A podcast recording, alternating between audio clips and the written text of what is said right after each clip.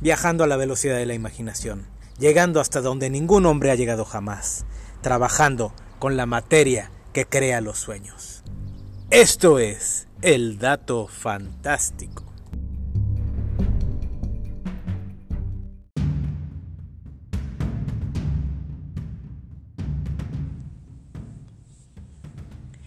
Podrá ser muy macho, pero jamás podrá ser tan macho como un espartano. En el 800 antes de la era común, una embajada de Tebas visitó Esparta para negociar una alianza. Lo que vieron sorprendió mucho a los tebanos, pero algo que los intrigó por completo fue que Esparta carecía de murallas defensivas. Cuando le preguntaron al rey espartano por este detalle, él señaló a su gente y respondió, ¿Para qué necesito murallas si tengo espartanos para defender la ciudad? En otra ocasión, cuando un grupo de atenienses visitó Esparta, alguien preguntó a la reina Gorgo, sí, esa reina Gorgo, la de 300, el por qué las mujeres espartanas tenían tanta libertad. De hecho, tenían casi los mismos derechos que los hombres en una época en donde las mujeres eran vistas como máquinas de París. Y ella respondió, Solo una mujer espartana da a luz a hombres espartanos. Cuando el rey Pirro de Épiro intentó conquistar Esparta, lo hizo a sabiendas de que el rey Areo I estaba en Creta con todo su ejército. Creyó que tendría una victoria fácil, pues a su veterano ejército, que había derrotado tres veces a los romanos, se enfrentaban ancianos, niños y mujeres. La reina Chilonis esposa de Areo, se presentó ante los defensores con una soga alrededor del cuello, en señal de que preferiría morir antes de caer prisionera de Pirro. Y eso solo bastó para que los ciudadanos de Esparta resistieran el ataque durante tres días, hasta la llegada de Areo y sus tropas. Cuando el emperador Darío I invadió Grecia, envió un embajador a Esparta exigiendo agua y tierra para su rey. El rey espartano respondió, toma la que le necesites.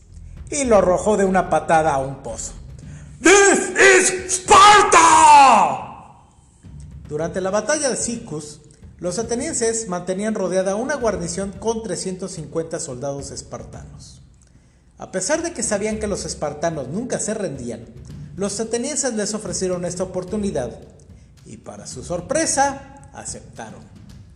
Después se supo que esos 350 espartanos representaban el 10% de la población total de Esparta y su muerte habría sido un golpe durísimo. Cuando Filipo II de Macedonia, padre de Alejandro Magno, inició su conquista de Grecia, envió una carta a los espartanos diciendo, si conquisto Esparta, no dejaré piedra sobre piedra. Los espartanos respondieron, sí,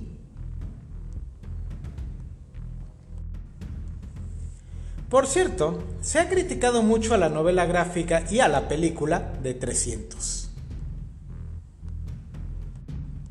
alegando que es históricamente incorrecta. Sin embargo, esta misma gente olvida un punto muy importante de la historia. Está narrada no por un historiador, sino por el único superviviente espartano de la batalla. ¿Por qué es importante este detalle? Bueno, los antiguos griegos se caracterizaban por tener una imaginación desbordada. Y si no me creen, simplemente hay que leer un poco sus mitos. Incluso los historiadores griegos tenían la costumbre de exagerar o adornar los eventos que narraban. Pues bien, ahora imaginan ser el único sobreviviente de una batalla donde ha perdido a todos sus camaradas, que además está a unas horas de volver a enfrentar al mismo enemigo que los derrotó con anterioridad. ¿Qué haces? ¿Te pones a narrar los eventos con absoluta fidelidad? Por supuesto que no. Ante los ojos de los griegos de aquella época, los persas eran monstruos que venían a robarles todo aquello que más valoraban, su libertad. Por lo tanto, la novela gráfica y la película, lo que vemos no es otra cosa que la imagen de Dilios tiene de los eventos de esos días. Por eso, Efialtes es un jorobado deforme, pues ante sus ojos eso es la imagen de un traidor. Los inmortales de Jerjes son seres demoníacos, pues esa era la visión que se tenía de ellos. Y además recordemos que Dilios no estaba presente el último día de la batalla, así que su narración final no es sino lo que imagina o desea que haya ocurrido.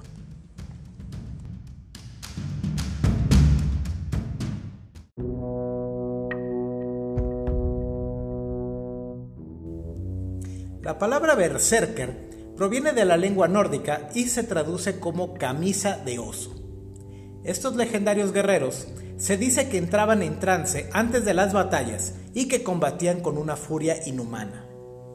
Muchos se especulado acerca de cómo obtenían su poder estos guerreros, siendo el uso de drogas alucinógenas el más aceptado, aunque otros muchos autores no están de acuerdo. En diversas épicas y narraciones se ha descrito que los berserkers eran inmunes a las espadas y al fuego, algo que muchos autores han pasado por alto. Un ejemplo de lo impresionantes que podían ser estos guerreros fue durante la batalla del puente de Stanford. Harald Hadrada, rey de Suecia, desembarcó en costas inglesas con la intención de anexar Britania a su imperio. Por un error de logística, el rey y un pequeño grupo de guerreros intentaron conquistar el pequeño pueblo de York, creyéndolo defendido por campesinos. Pero chocaron de frente con un numeroso ejército bien equipado y armado. Un anónimo guerrero berserker defendió él solo el puente para dar tiempo a sus camaradas de armarse debidamente para la batalla. Mató a 40 soldados y solo fue vencido cuando otro grupo de soldados enemigos usó una balsa para pasar el río y matarlo desde abajo.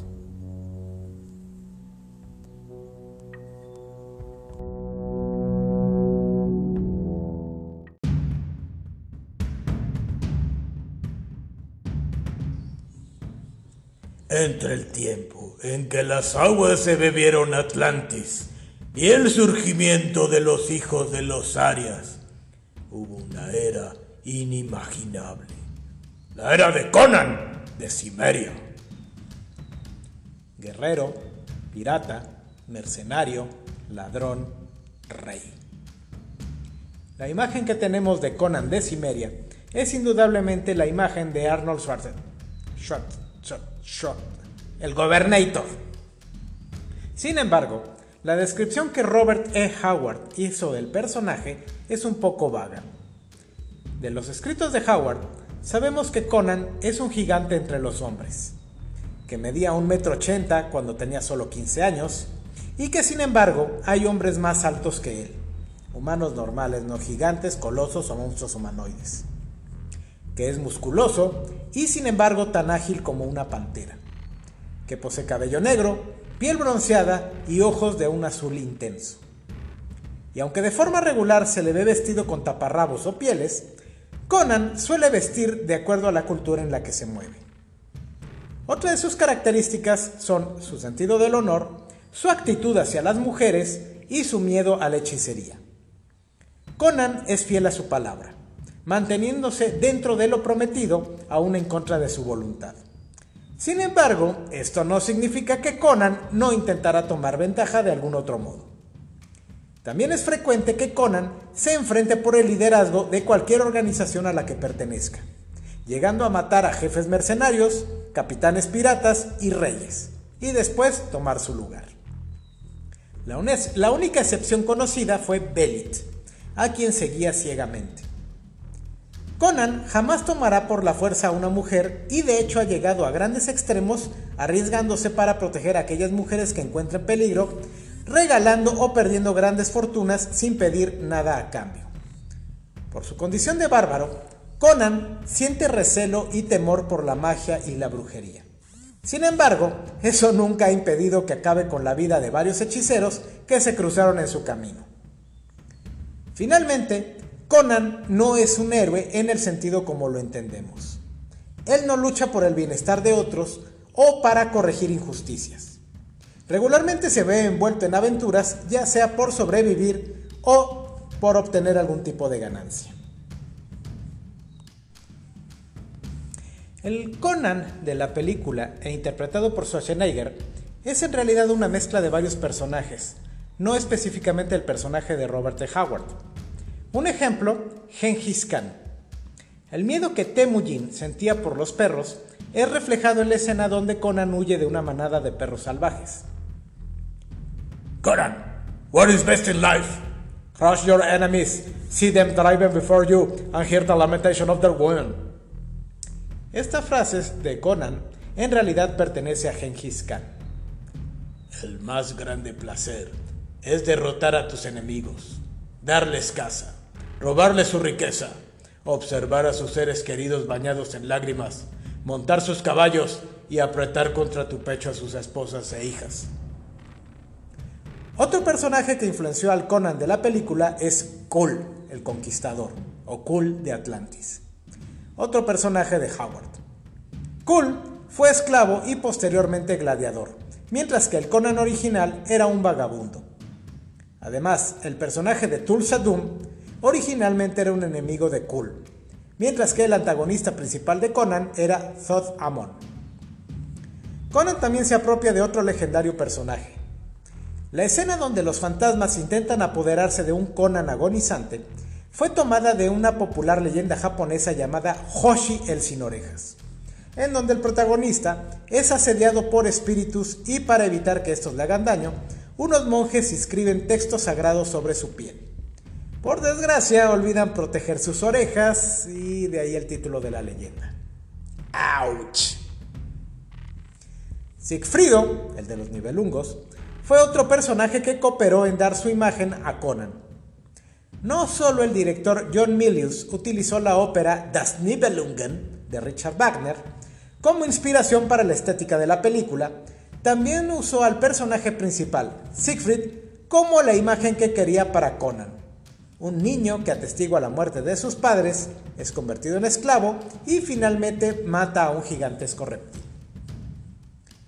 Otro personaje histórico que da forma al personaje de Conan es Friedrich Nietzsche. Aquello que no nos mata nos hace más fuertes.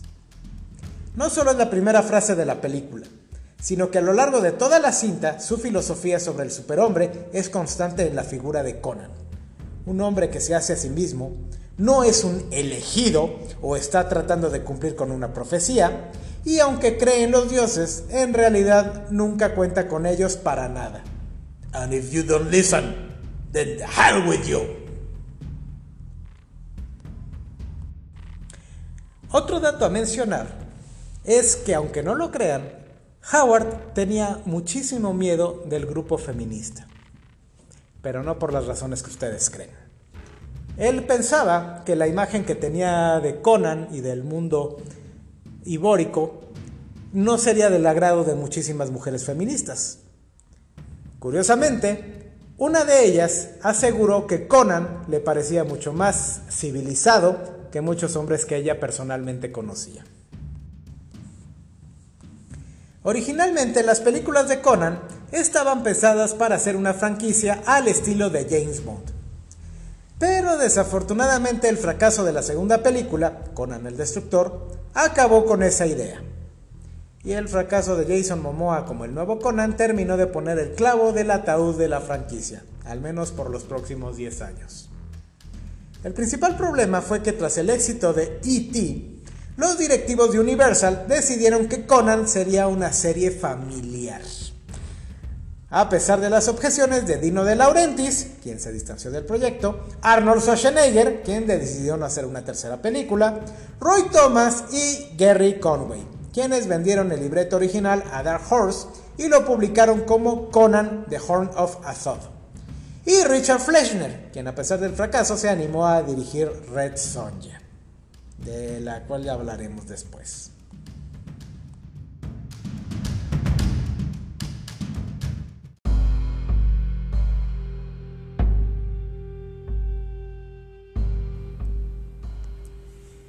¿Y qué hay de los compañeros de Conan? De la primera película conocemos a tres, Subotai, Akiro y Valeria. De estos tres, el único que se presenta adecuadamente es Subotai, and Subotai, Archer and Thief. And what are you doing here? Dinner for wolves. Ni Akiro o Valeria jamás mencionan su nombre en toda la película. Subotai, interpretado por el surfista Gary López, está basado en Subotai o Subedei Bagadur, uno de los más leales generales de Genghis Khan. Akiro, interpretado por el actor Mako, es de los pocos personajes que no tienen raíces en algún personaje conocido, ya que su existencia es simplemente como observador y narrador.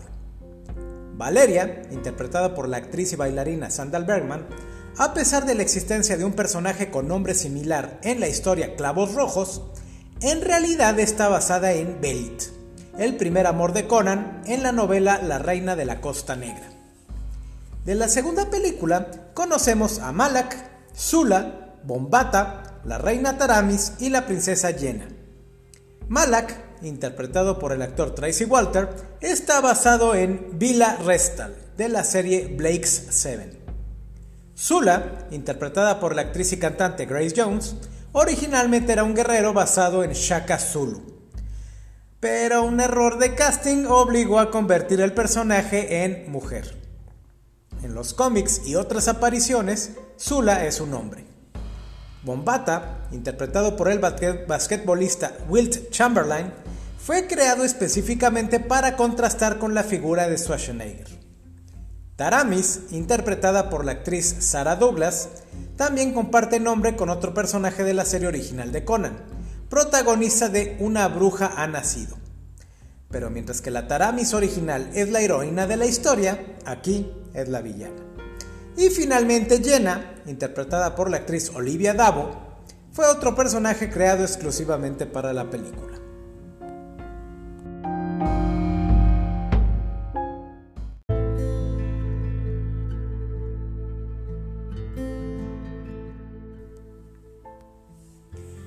¿Cuál se puede considerar como el primer guerrero legendario? Conozcan a Gilgamesh. Con la fuerza de Hércules, la sabiduría de Salomón, la habilidad guerrera de Beowulf y la longevidad de Aragorn. Gilgamesh fue rey de Uruk, en la antigua Sumeria. Más increíble aún es la posibilidad de que fuese un personaje real, pues arqueólogos han encontrado registros de personajes y eventos asociados con la épica de Gilgamesh, donde se narran sus hazañas. Por razones no muy claras, los dioses deseaban la muerte de Gilgamesh. Así que enviaron a Enkidu, un hombre salvaje igual en fuerza a Gilgamesh, para matarlo. Sin embargo, Enkidu se civilizó antes de su llegada a Uruk y retó a Gilgamesh a un encuentro de lucha. Otras aunque otras versiones dicen que era un reto de vencidas. Gilgamesh ganó y se volvieron amigos. A partir de entonces, los dos realizaron una serie de hazañas que ofendieron más a los dioses y enviaron una enfermedad mortal que acabó con la vida de Enkidu. Gilgamesh se aterró tanto ante la posibilidad de morir que buscó a Utnapishtim, el único superviviente del diluvio universal, o la versión acadia de Noé, para exigirle el secreto de la vida eterna. Utnapishtim finalmente le reveló que la vida eterna era imposible pero que sus hazañas lo harían de algún modo inmortal. Cinco mil años después, aún estamos hablando de él, así que...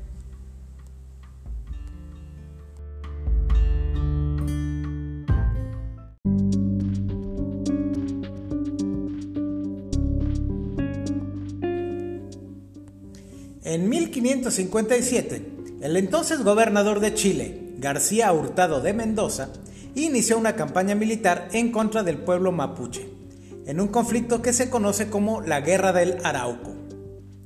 En la batalla de Lagunillas, los españoles derrotaron a un contingente de guerreros mapuche, capturando a 150 prisioneros.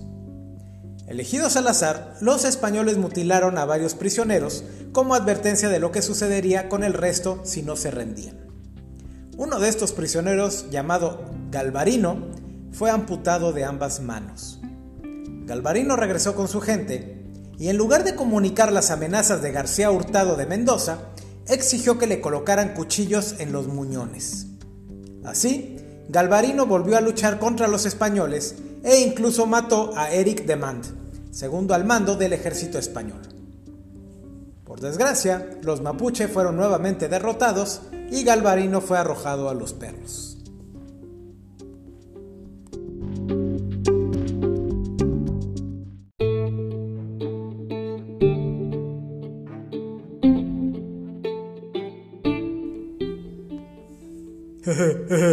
Peleas como niña.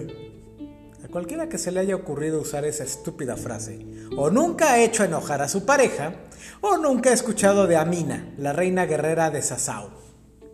Se dice que a los seis años, su abuela favorita, su abuelo estaba casado con varias mujeres, así que Amina podía escoger, la encontró jugando con una daga. La abuela se sorprendió de que la niña esgrimiera la daga con la habilidad de un guerrero veterano.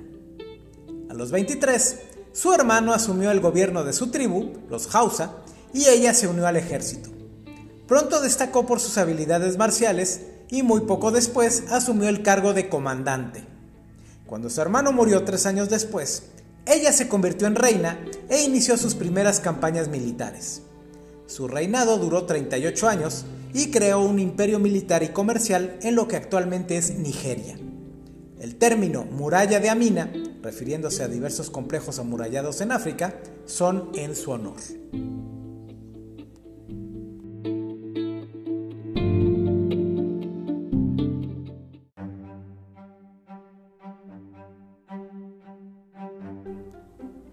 En el imaginario popular, los samuráis son el epítome del honor, la habilidad marcial y el autosacrificio.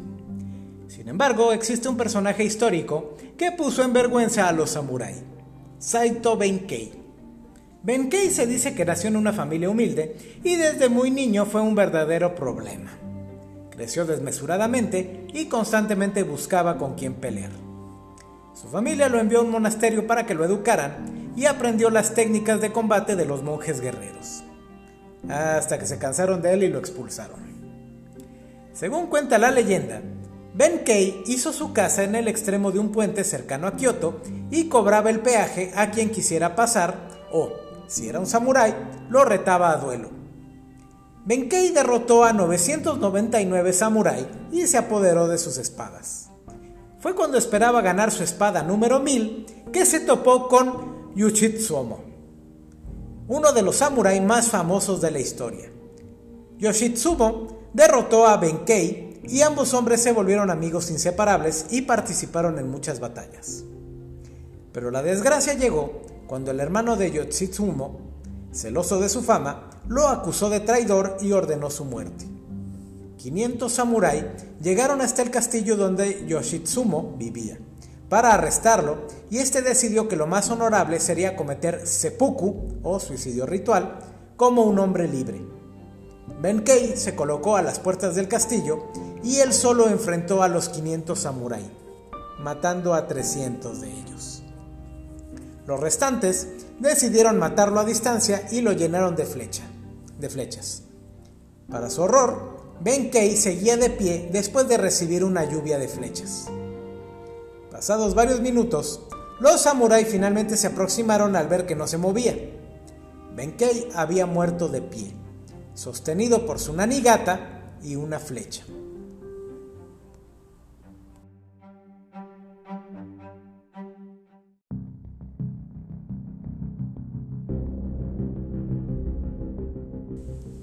Casi tan famosa como el propio Conan, es ni más ni menos que Sonia la Roja, o Red Sonja. Aunque se le atribuye su creación a Robert de Howard, la realidad es otra. Red Sonja of Rogatino es un personaje de la novela The Shadow of the Vulture, escrita por Howard, que transcurre entre la batalla de Mohacs en 1526 y el asedio de Viena de 1529.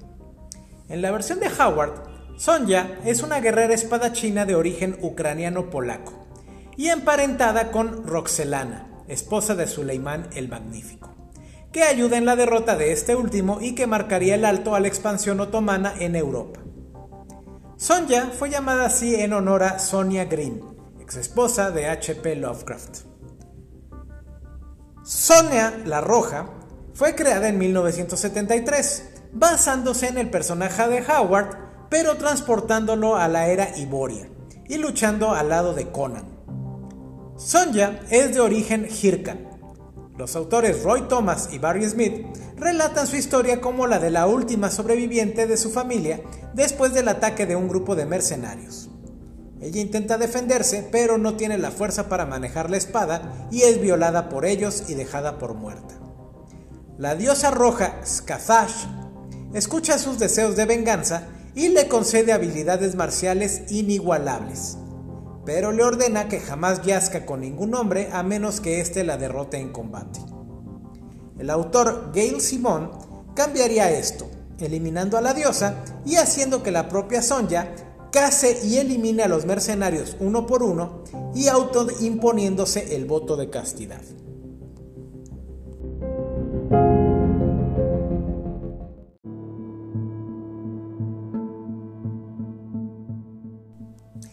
Para muchos, el nombre de Zenobia les recuerda a la esclava que finalmente se convirtió en reina de Aquilonia y se casó con Conan. Otros no tienen idea de lo que estoy hablando. Pero la reina Zenobia de Palmira pasó a la historia como una de las reinas guerreras más poderosas de su tiempo. Septimia Zenobia Batsabai nació en Palmira, una región de la actual Siria. Fue esposa del rey Odeantus en un tiempo en que Palmira era tan solo un pequeño reino vasallo de Roma. Odiantus fue un hábil guerrero que mantuvo a Palmira en relativa independencia de Roma e incluso ayudó a derrotar a los persas que habían capturado al emperador Valeriano. Apoyó al legítimo sucesor Galienus, derrotando a un ejército usurpador, y reconquistó los territorios que el rey Shapur I había arrebatado a Roma. Y después de estos triunfos fue asesinado. Zenobia tomó el poder en nombre de su hijo Vallabantus e inició una serie de campañas militares que en tan solo dos años forjó el imperio de Palmira, que conformaba desde Egipto y Etiopía hasta Anatolia y Armenia. Sin embargo, Zenobia cometió el error de declarar Augustos a su hijo, es decir, emperador. Y esto fue considerado por los romanos como un acto de guerra. El emperador Aureliano consiguió derrotar a Zenobia y finalmente capturó su ciudad capital. Fue exiliada a Roma donde murió dos años después.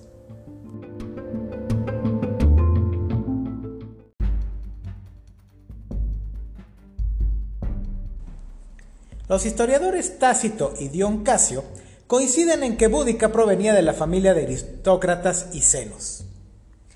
De ella se dice que poseía una inteligencia muy superior, que era alta, de voz áspera y mirada feroz, cabello pelirrojo hasta la cadera, túnica de muchos colores y un manto grueso ajustado con un broche, que significaba que pertenecía a la nobleza.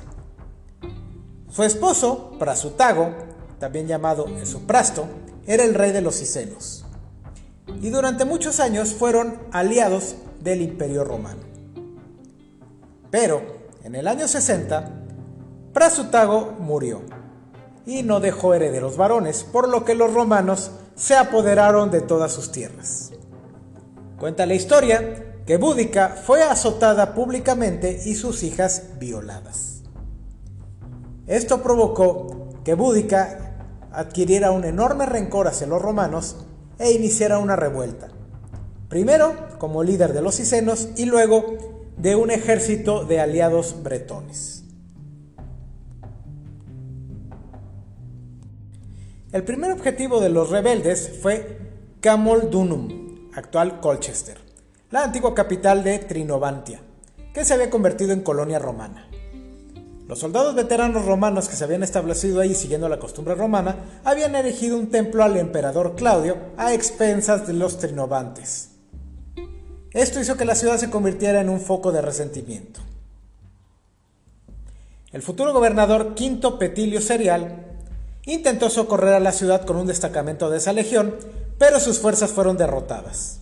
Su infantería fue emboscada en una zona boscosa y solo el comandante y parte de su caballería lograron escapar. Cuando las noticias llegaron a Cayo Setonio Paulino, gobernador de Britania, este ordenó dirigirse a Londinium, el próximo objetivo de Búdica, pero ante la imposibilidad de defenderla se tuvo que retirar, permitiendo así a Búdica incendiarla y masacrar a sus habitantes. Suetonio Paulino tampoco llegó a tiempo para defender Bernalinium y la ciudad también fue arrasada. Búdica y Setonio finalmente entablaron combate y los romanos consiguieron derrotar a los rebeldes britanos. Algunos historiadores dicen que Búdica y sus hijas prefirieron tomar veneno y suicidarse antes de ser capturadas, sin embargo otros historiadores afirman que ninguna de las tres fue encontrada entre los muertos de las batallas, a pesar de que ellas combatían en primera línea, y jamás fueron encontradas.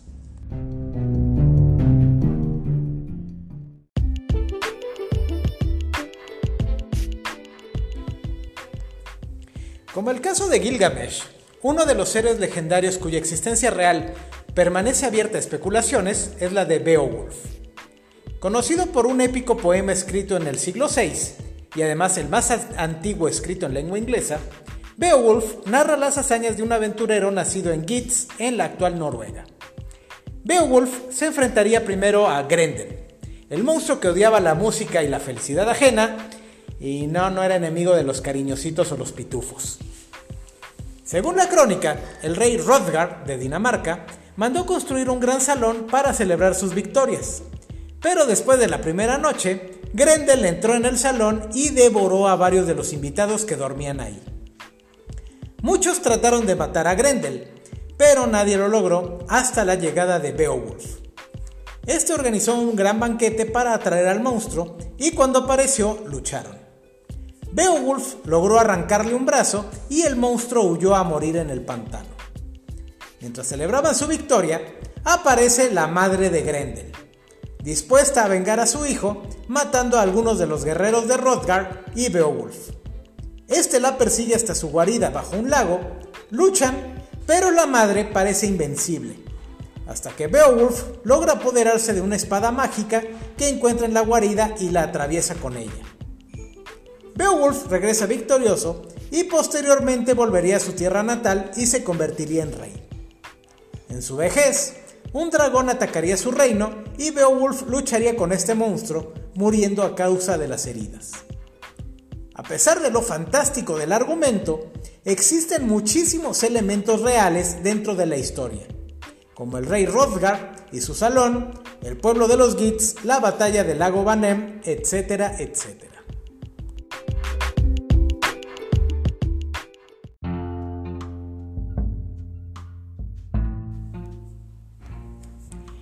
Miyamoto Musashi fue un Ronin, o samurái sin dueño, que nació en 1584. Según la leyenda, sí, Musashi es otro de esos que su vida es mitad verdad, mitad leyenda y nadie sabe distinguirlas. Fue hijo de Shinmen Munisai, talentoso artista marcial y maestro de la espada. A los 13 años, un samurái itinerante de nombre Arima Kimehei se presentó en el poblado donde Musashi vivía y lanzó un reto abierto a cualquiera que deseara enfrentarse con él. Musashi se presentó armado con un sencillo bastón de madera o bo y lo mató a golpes. Musashi participó en 60 duelos y 6 batallas, jamás siendo derrotado. Una de sus victorias más célebres fue contra Sasaki Kojiro, el demonio del oeste y considerado uno de los mejores espadachines de su tiempo. Musashi lo enfrentó armado con un boken o espada de madera que él mismo talló y lo mató de un golpe. Otro célebre duelo fue el de Musashi en contra de la familia Yoshioka. Seiyuro Yoshioka era un maestro de esgrima y aceptó enfrentarse con un joven Musashi de 20 años. Musashi llegó tarde al duelo y esto enojó a Seiyuro. Lucharon y Musashi le partió el hombro, dejándolo incapacitado de por vida. El hermano de Seiyuro, Denchichiro, retó a Musashi por el honor de su familia. Musashi volvió a llegar tarde al duelo, luchó, contra Denshihiro y lo derrotó. Mata Shishiro, el tercer hermano, también lo retó, pero acudió acompañado por un grupo de soldados. Musashi esta vez no llegó tarde, de hecho llegó horas antes. Emboscó al grupo, mató a, Mata, Shishiro y se dice que para escapar, Musashi se vio obligado a usar sus dos espadas al mismo tiempo. un estilo que sería su sello característico en el futuro. Finalmente, Musashi se retiró a una cueva a los 60 años y escribió un libro sobre el arte del combate llamado Un libro de cinco anillos, donde sugería ser como el agua, un consejo que Bruce Lee repetía a sus alumnos. Musashi también escribió otros libros sobre estrategia y filosofía y fue autor de varios autorretratos y pinturas. Murió en 1645 pacíficamente.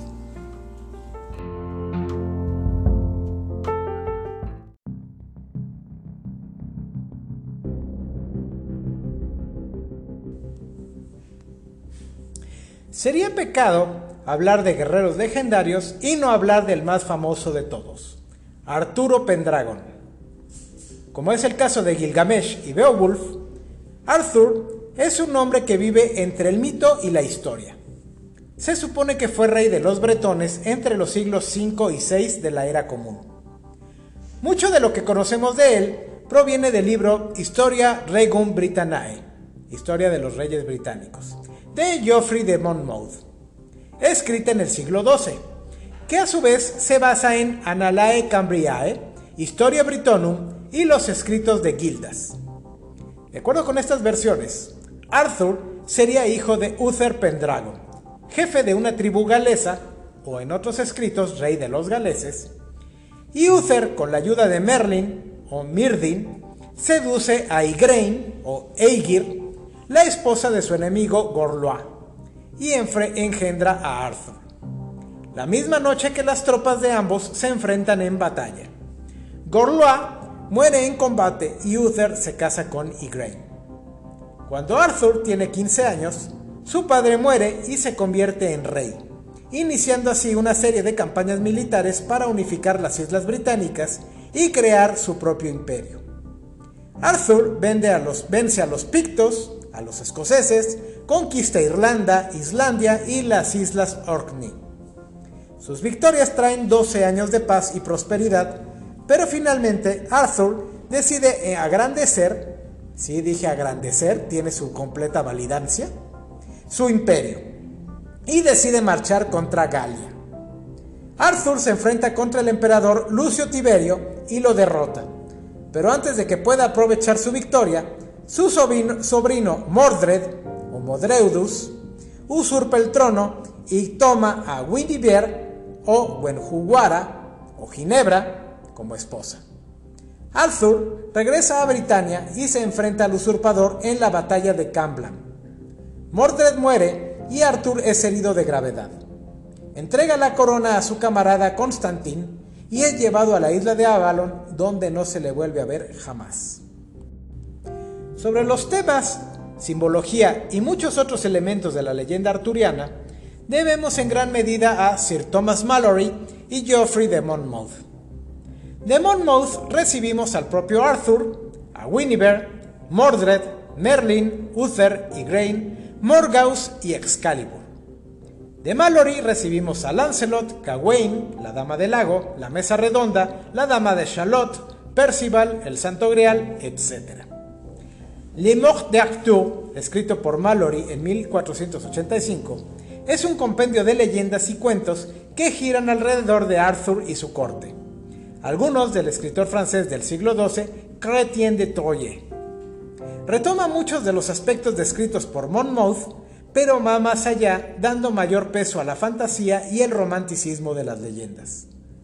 Por Monmouth sabemos que Excalibur era la espada que Arthur usaba en batalla cosa nada rara entre muchos generales y reyes de la época, la de nombrar sus espadas, y fue Mallory quien creó la leyenda detrás de Excalibur acerca de estar incrustada en una roca, ser el símbolo que uniría a Inglaterra, hizo devoción a la Dama del Lago por el caballero Bedivere. Por Monmouth conocemos a Elaine, Morgaus y Morgan Le Fay, hermanastras de Arthur e hijas legítimas de Igraine y Gorgois. Mallory Sabemos del destino de estas tres hermanas. Sabemos que Morgaus engañaría a Arthur para conservar a Mordred y que Morgan Le Fay se convertiría en una poderosa hechicera que competiría contra Merlin. Narraciones posteriores convertirían a Marcus y Morgan en la misma persona.